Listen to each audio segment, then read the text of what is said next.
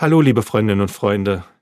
Hier ist Alexander Brotzapka, evangelischer Pfarrer in der Mitte Berlins, und das ist mein spiritueller Podcast von guten Mächten. Eine neue Episode, kurz vor dem Palmsonntag. Lieber Gott, mach mich fromm, dass ich in den Himmel komm. So lautete eines meiner Kindergebete, auf das ich heute mit einem kleinen Lächeln schaue.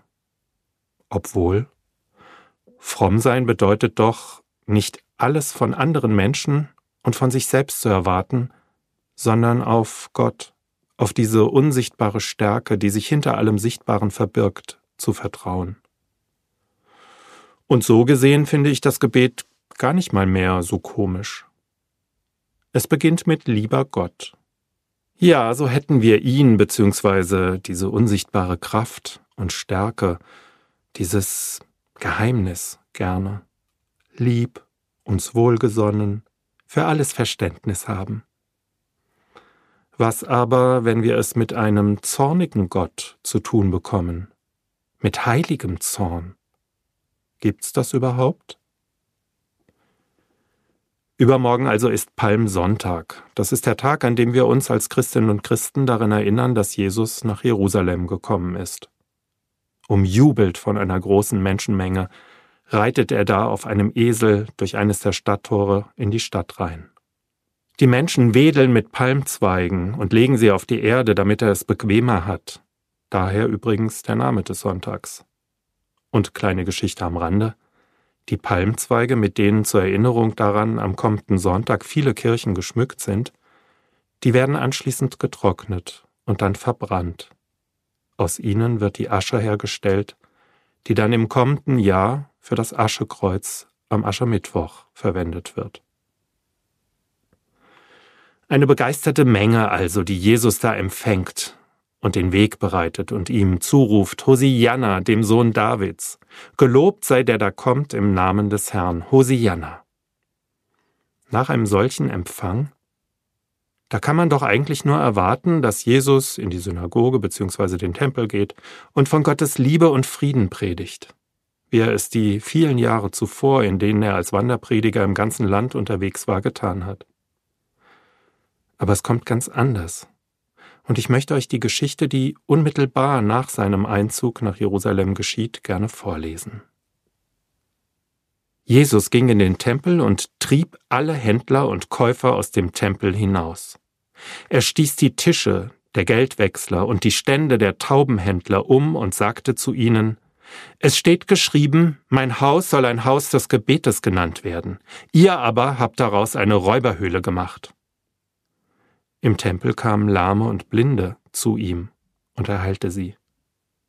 Als nun die hohe Priester und Schriftgelehrten die Wunder sahen, die er tat, und die Kinder im Tempel rufen hörten, Hosianna, dem Sohn Davids, da wurden sie ärgerlich und sagten zu ihm, Hörst du, was sie rufen?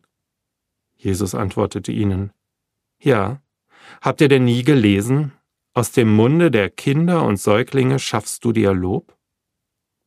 Und er ließ sie stehen und ging aus der Stadt hinaus nach Bethanien, dort übernachtete er. Liebe Freundinnen und Freunde, kaum in Jerusalem, also in der religiösen Hauptstadt seines Landes, legt sich Jesus gleich mit den religiösen Eliten an. Er ist kompromisslos, er ist zornig, ja, er wird sogar handgreiflich. Ein zorniger Jesus, ein zorniger Gott. Das passt nicht so wirklich ins Bild von einem lieben Gott, der mich fromm machen soll, wie aus dem Kindergebet.